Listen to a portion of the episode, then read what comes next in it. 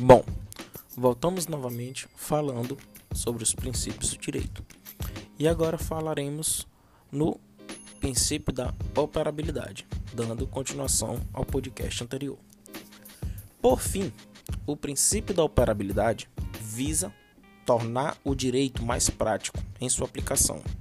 Referindo instituto, surgiu no ordenamento, haja vista a necessidade que o direito possuía de ser concreto e efetivo em suas ações.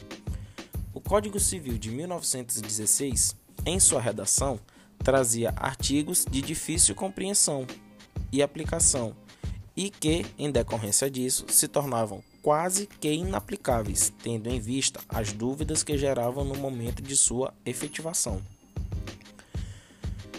A fim de reparar tal problema, o Código Civil de 2002 simplificou o que estava difícil de se entender em seu antecessor, instaurando assim o princípio da operabilidade como norteador de suas normas.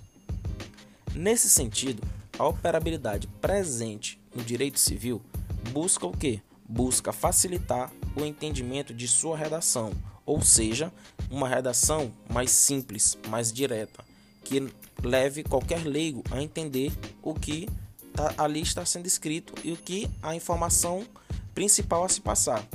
Consequentemente, impor soluções mais fáceis e viáveis aos problemas existentes, sendo o direito executado e efetivado. Seu objetivo, portanto, é a efetivação da norma de maneira simples, justa, rápida e com menor onerosidade possível.